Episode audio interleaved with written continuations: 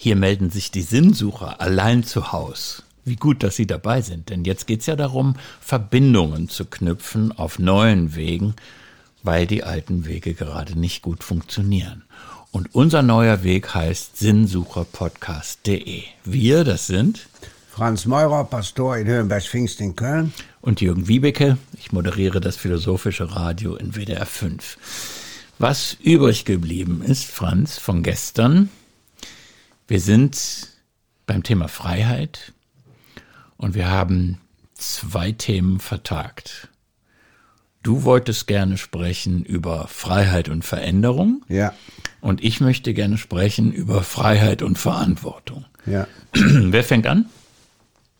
Ja, ich fange mal einfach an. Du hast ja das Grundgesetz zitiert Mhm. und ich habe es mir dann natürlich rausgeholt und lese mal vor, was allein in den, den Überschriften der ersten Kapitel schon an Freiheit vorkommt. Freiheit der Person, Glaubensfreiheit, Gewissensfreiheit, Bekenntnisfreiheit, Meinungs-, Informations-, Pressefreiheit, Versammlungsfreiheit, Vereinigungsfreiheit, Koalitionsfreiheit, Freizügigkeit.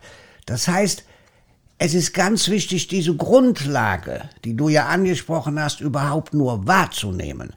Man bekommt das ja hoffentlich auch heute noch, wenn man mit der Schule zu Ende ist, geschenkt. Also ist mein Exemplar, was ich zum Abitur geschenkt bekommen habe, nicht, sondern ein neueres. Hier wird aber schon deutlich, wie Veränderung geht. Da ist auch Artikel 20a Schutz der natürlichen Lebensgrundlagen. Das heißt, das Grundgesetz muss sich auch erweitern. Es müssen auch neue Ideen dazukommen. Es wird ja zurzeit überlegt, ob die Kinderrechte ins Grundgesetz sollen. Ja? Gibt es da Stimmen dafür, gibt es da Stimmen dagegen? Aber weil sich die Realität des Lebens verändert, ja, müssen auch neue Aspekte dazukommen, finde ja. ich. Ja, wobei die, die allerwichtigsten Rechte, mit denen du angefangen hast, Ja. die sind unantastbar, Absolut. die sollen nicht verändert werden und für die müssen wir einstehen, wenn es mal äh, eng wird in dieser Gesellschaft. So, aber jetzt das Thema mit der Verantwortung. Im Prinzip sind die Rechte, die du jetzt zum Teil zitiert hast, das sind lauter Rechte des Individuums. Der Person, ja. Ich darf mein Ding machen. Ja. Könnte man das mal übersetzen, ja? Freiheit heißt, ich mache erstmal mein Ding. Da darf mir keiner reinreden. Das sind Abwehrrechte. Ja. Da hat der Staat oder wer auch immer mir nicht in meine Bude zu gucken und zu überprüfen, was sind eigentlich deine Überzeugungen. Das Ja. ist mir allein überlassen. Das heißt, die Frage, wer sorgt denn dafür, dass wir alle so leben können, wird von diesem Text nicht beantwortet. ist richtig. Da steht nicht drin, wie kriegen wir eigentlich genügend Menschen an den Staat im Maschinenraum der Demokratie, die die Freiheit garantieren. Und man könnte sogar hinzufügen, so wie dieses Grundgesetz geschrieben ist, da könnte ein Artikel drinstehen, sinngemäß, deine Freiheit besteht auch darin, dass dich alles ein Dreck interessieren muss. Du bist nämlich nicht verpflichtet. Im Prinzip hast du das Recht auf fast hätte ich jetzt was Unflätiges gesagt. Nee, ich sag's lieber nicht, weil wir sind ja hier im Pfarrhaus. Ja, ja, ja, mein Gott, ja. Nee, ich wollte nur sagen, da steckt mit drin das Recht auf Ignoranz. Keiner kann mich zwingen, für das einzustehen, was mir selber gegeben wird an Freiheit. Man kann die Leute nicht zwingen. Das ist furchtbar, wenn es ganz viele Ignoranten gibt, dann läuft der Laden nicht mehr, aber dieses Recht existiert erstmal. Also, und das ist der Grund, warum ich mit dir über Freiheit und Verantwortung Ja, reden ja. möchte, müssen wir die Frage stellen, wie kommen denn Menschen von sich aus, aus Freiheit heraus, auf den Gedanken, sich nicht nur um sich selbst zu kümmern, sondern auch um das Gemeinwesen? Das ist die ungelöste Frage dieses Textes. Ja, und da kommt mir natürlich als erstes die berühmte Bockenförde-These in den Sinn, der ehemalige Verfassungsrichter Bockenförde, der eben sagt, unsere Demokratie lebt von Voraussetzungen, die sie selber nicht herstellen kann. Das heißt, es gibt dahinter, ja, man kann sagen, ein Menschenbild, aber die Erfahrung einer Freiheitskultur, wo wir uns als autonome Wesen, die füreinander verantwortlich sind, wahrnehmen. Zum Beispiel, wenn Rosa Luxemburg gesagt hat. Moment, Moment, Moment, das geht mir zu schnell, Franz, ja, wenn ich erlaube, weil wir sollen ja, ja langsam verstehen. Ja, Hast gut. du mich ja aufgefordert. Und dieser Böckenförder, der ist echt kompliziert in ja. diesem Gedanken und deswegen versuche ich den nochmal sozusagen in meine Sprache zu übersetzen. Ja, bitte. Frau Merkel die, oder die Bundesregierung oder die Landesregierung oder das, die Oberbürgermeisterin oder egal, wo man gerade lebt, ja, die können nicht uns sagen, sei gefälligst moralisch. Das können sie zwar sagen, ja, aber bringt nichts. Sondern wir müssen überlegen, wenn wir Freiheit haben wollen, was ist denn davor? Was passiert davor? Was sind also gewissermaßen die Quellen der Moral? Ja, und die Quellen der Moral sind eben verschiedene ich kann ja mal sagen, eine Quelle der Moral ist natürlich auch die Religion, wenn sie die Menschen als Individuum wahrnimmt. Zum Beispiel Paulus sagt, alles ist erlaubt, also Freiheit pur, aber nicht alles nützt. Und diese Nützlichkeit dem anderen gegenüber wird von einem Denker, ich komme nicht auf den Namen, vielleicht du, sonst kann ja eine Hörerin und Hörer sagen, der in der Aufklärung... Die schimpfen dann wieder, dass wir nichts wissen, das ist doch. Nee, das ist aber doch gut. ja, die Wolke des Nichtwissens. Ich bin bereit, mein Leben zu geben, damit mein Gegner seine Meinung sagen kann. Zum ja. Beispiel ist in der Aufklärung ein wichtiger Spruch. Ich komme nicht drauf, ob es Montesquieu ist oder Rousseau oder wer. So, das finde ich zum Beispiel wichtig. Das Recht des anderen anzuerkennen. Bis hin zu Rosa Luxemburg, die eben sagt, die Freiheit ist die Freiheit des anderen. Das ist von einem Individuum zum anderen eine Anerkennung seiner Person. Ja. Und das ist zum Beispiel im ich Moment. muss mich, das ist, das ist ja die alte Toleranzidee, die Ja, natürlich. Ich muss mich damit quälen, dass andere auf die Welt ganz anders gucken als ich. Die können teilweise die abstrusesten Meinungen haben, ja.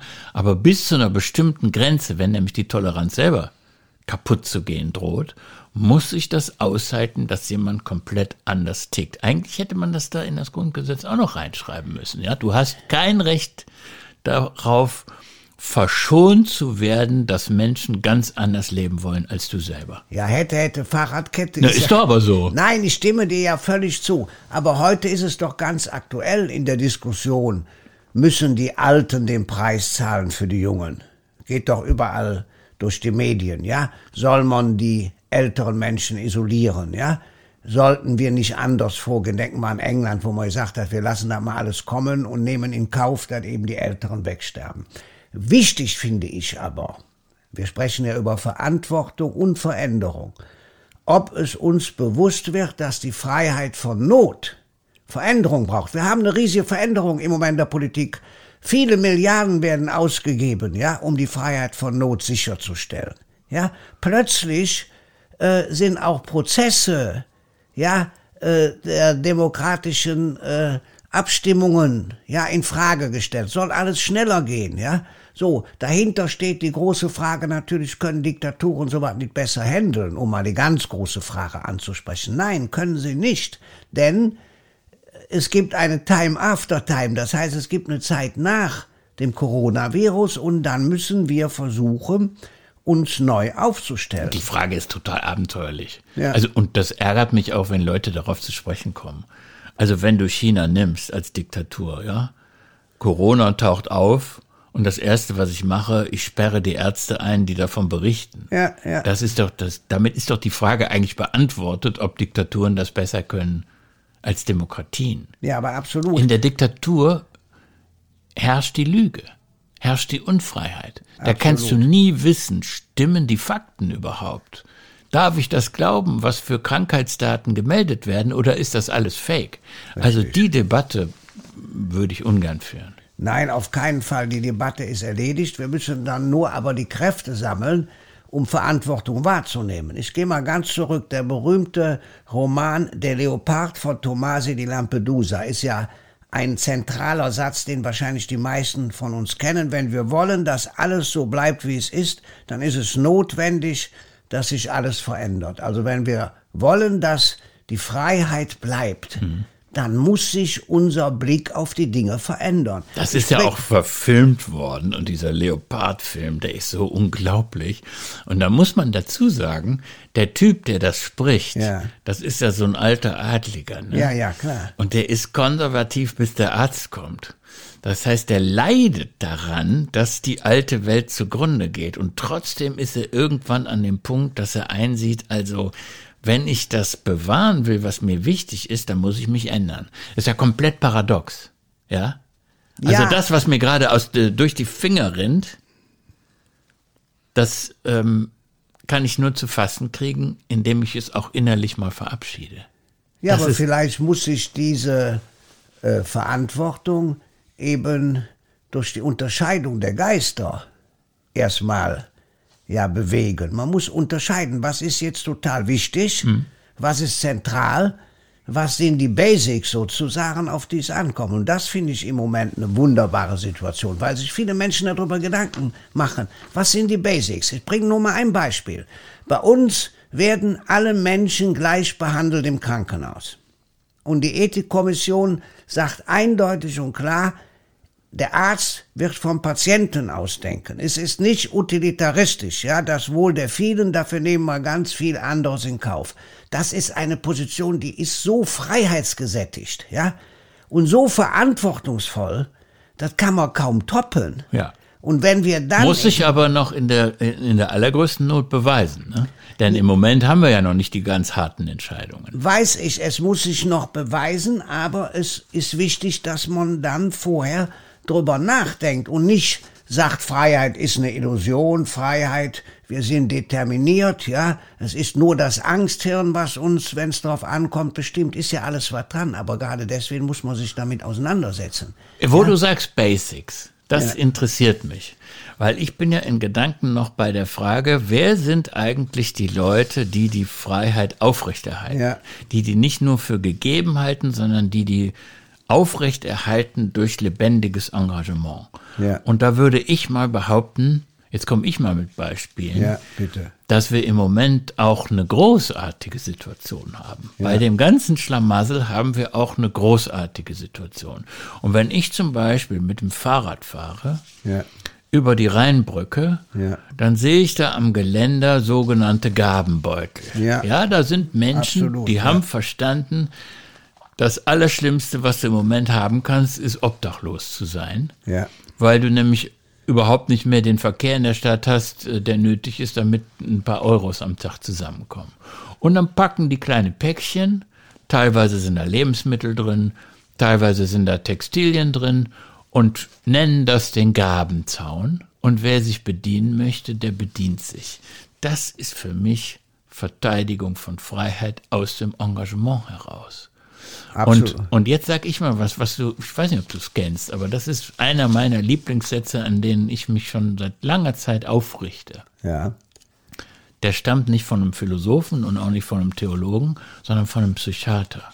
Und das ist Klaus Dörner. Ja. Und Klaus Dörner, wenn man diesen Satz versteht, der ist ganz, ganz knapp, dann versteht man, was eigentlich Menschen in Bewegung setzt, was sie für die Freiheit eintreten lässt, was sie für sozialen Zusammenhalt eintreten lässt. Und der Satz von Klaus Törner lautet, Menschen sind helfensbedürftig. Menschen sind helfensbedürftig. Ich will darauf hinaus, wer einen Beutel packt und an den Gabenzaun hängt, der tut was aus einem Impuls heraus, der gleichzeitig fröhlich macht. Diejenigen, die im Moment sich Gedanken darüber machen, wie kann ich eigentlich anderen helfen in dem Schlamassel, das ist der Gag des Ganzen, das sind diejenigen, die auch am besten drauf sind und die ihre eigene Angst besiegen. Ja, und die aber auch merken, wie wichtig ihr Engagement ist.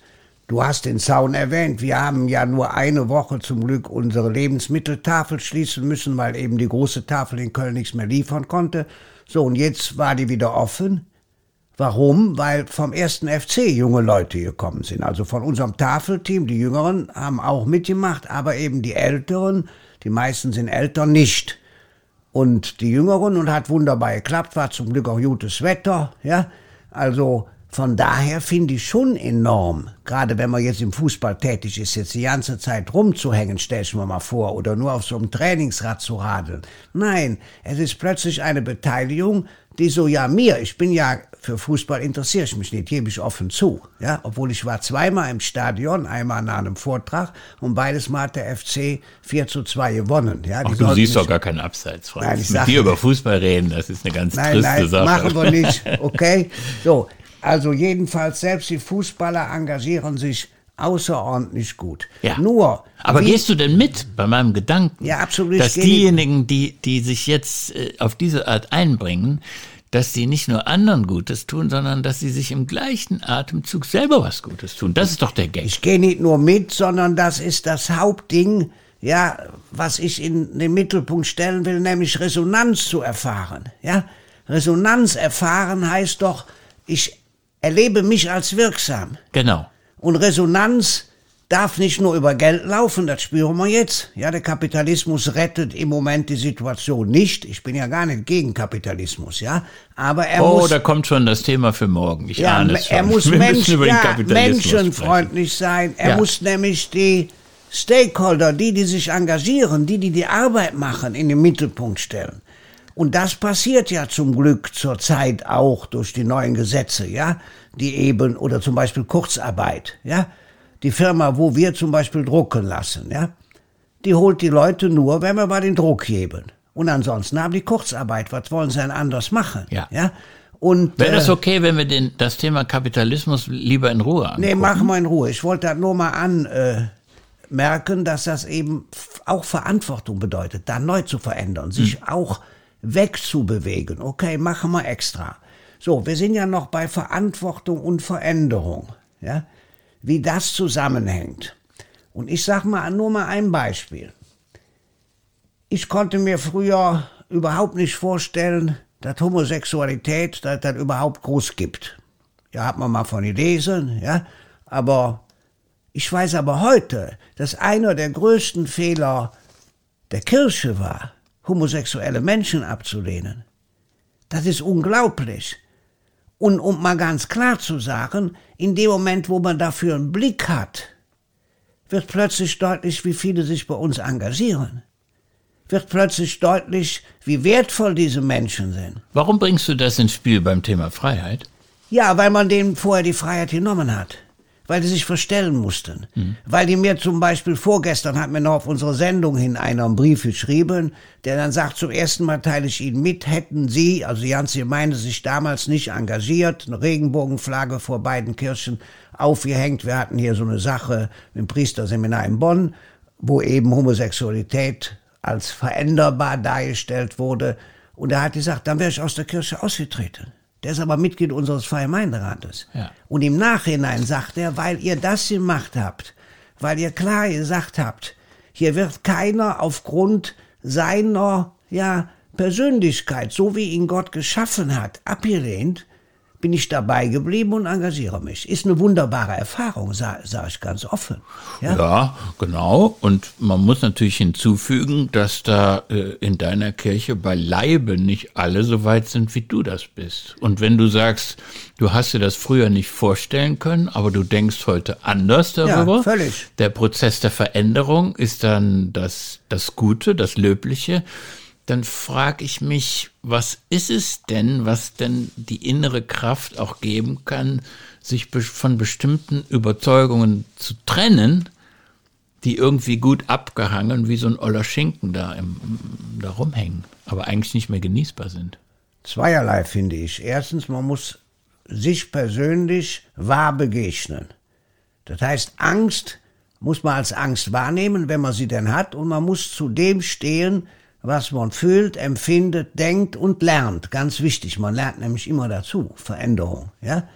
Das ist die erste Voraussetzung. Zweitens braucht es natürlich manchmal auch Solidarität. Das heißt, wenn du jetzt als Einzelner in ganz Deutschland eine Erkenntnis hast, bringt nichts. Ja, dann wirst du eingesperrt. Guck mal damals äh, die Ärztin äh, in Schleswig-Holstein, die da irgendwie die Schweinegrippe gefunden hat. Ja, die Amtsärztin, die Das ist, habe ich vergessen. ja, kannst du, aber die ist entlassen worden. Also das Gleiche war in China passiert, ist in Deutschland auch schon passiert, will ich damit nur den Punkt bringen. Okay, aber dann werde ich jetzt mal zum Schluss ein bisschen praktisch, Ja. wie man das eigentlich einüben kann. Ja, bitte. Äh, denn das ist ja auch so ein Leitmotiv, was sich jetzt durch unsere Episoden durchzieht. Also, dass man sich selber nicht für den Nabel der Welt hält. Dass du sagst, die Wahrheit ist symphonisch. Mein Blick auf die Welt ist nur ein Teilausschnitt, ja. Dass man also seine eigenen Überzeugungen immer auch relativiert und, ja, ich würde fast sagen, mit einem Verfallsdatum versieht. Dieses, ich möchte gerne langsam verstehen. Das heißt ja, dass man selber sich zum, wir haben darüber mal gesprochen, Ja. zum schwachen Denker macht, ne? der nicht mit starken Überzeugungen Unbedingt. auftrumpft. Die Übung dazu lautet, habe ich mein, von meiner Freundin Susanne gelernt, Ja. eine Kontrollfrage sich zu stellen. Bei welchem, bei welcher Fragestellung oder bei welcher Überzeugung, die du hattest, hast du in den vergangenen fünf Jahren deine Meinung geändert? Und da geht es jetzt nicht um Kleinigkeiten, sondern es geht um wirklich Grundüberzeugungen, die man zu einem Thema hatte und die man jetzt nicht mehr hat. Und als sie mir zum ersten Mal diese Frage gestellt hat, da hat sie mich schelmig angeguckt. Ja. Und ich wusste, diese Frage ist eine Falle.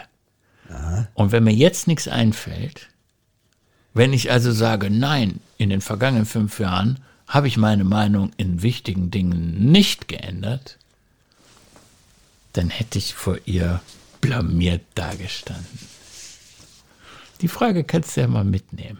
Die nehme ich mit und äh, du kannst ja dann auch mal sagen, wo das passiert ist, dass du deine Meinung geändert hast. Ja, ja, aber das bringt uns auf ein ganz kompliziertes Feld. Nur mal so als Andeutung. Aber jedenfalls, in welchem Punkt haben Sie in den vergangenen fünf Jahren umgedacht und sich von der alten Meinung verabschiedet? Mit dieser Frage wollen wir dann den Sinnsucher-Podcast für heute beschließen. Schön, Franz Einverstanden. dass wir morgen auch wieder beisammen sitzen werden. Das wird ein neuer Tag, das wird ein schöner Tag und ich freue mich drauf.